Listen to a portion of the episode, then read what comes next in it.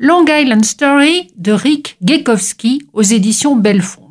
Nous sommes en été 1953 et aux États-Unis, c'est le règne du macartisme. Bientôt, des chasses aux sorcières s'organisent et tous les sympathisants communistes, ou supposaient-elles, sont pourchassés, renvoyés de leur poste, soumis à l'opprobre.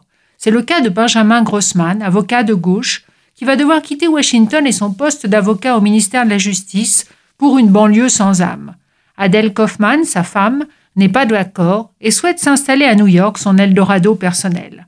Au cours d'un été caniculaire, tous les faux semblants vont éclater. Ce couple de juifs de gauche typique de Long Island est en effet au bord de l'explosion.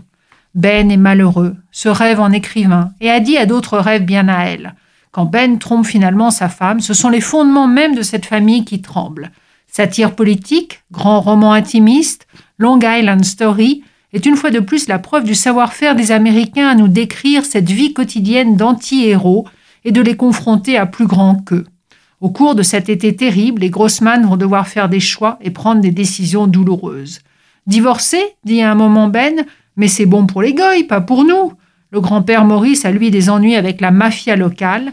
La grand-mère Pearl se réfugie dans sa cuisine, voit tout, mais ne dit rien sur fond de dîner de boulettes de matza et de pickles qu'on emmène pour le goûter, entre deux matchs des Yankees, l'auteur, un jeune homme de 80 ans qui a publié il y a trois ans seulement son premier roman, oui, à 77 ans, nous prend par la main et nous emmène dans l'intimité d'un couple entre rêve avorté, infidélité, ennui, enfants turbulents et causes politiques.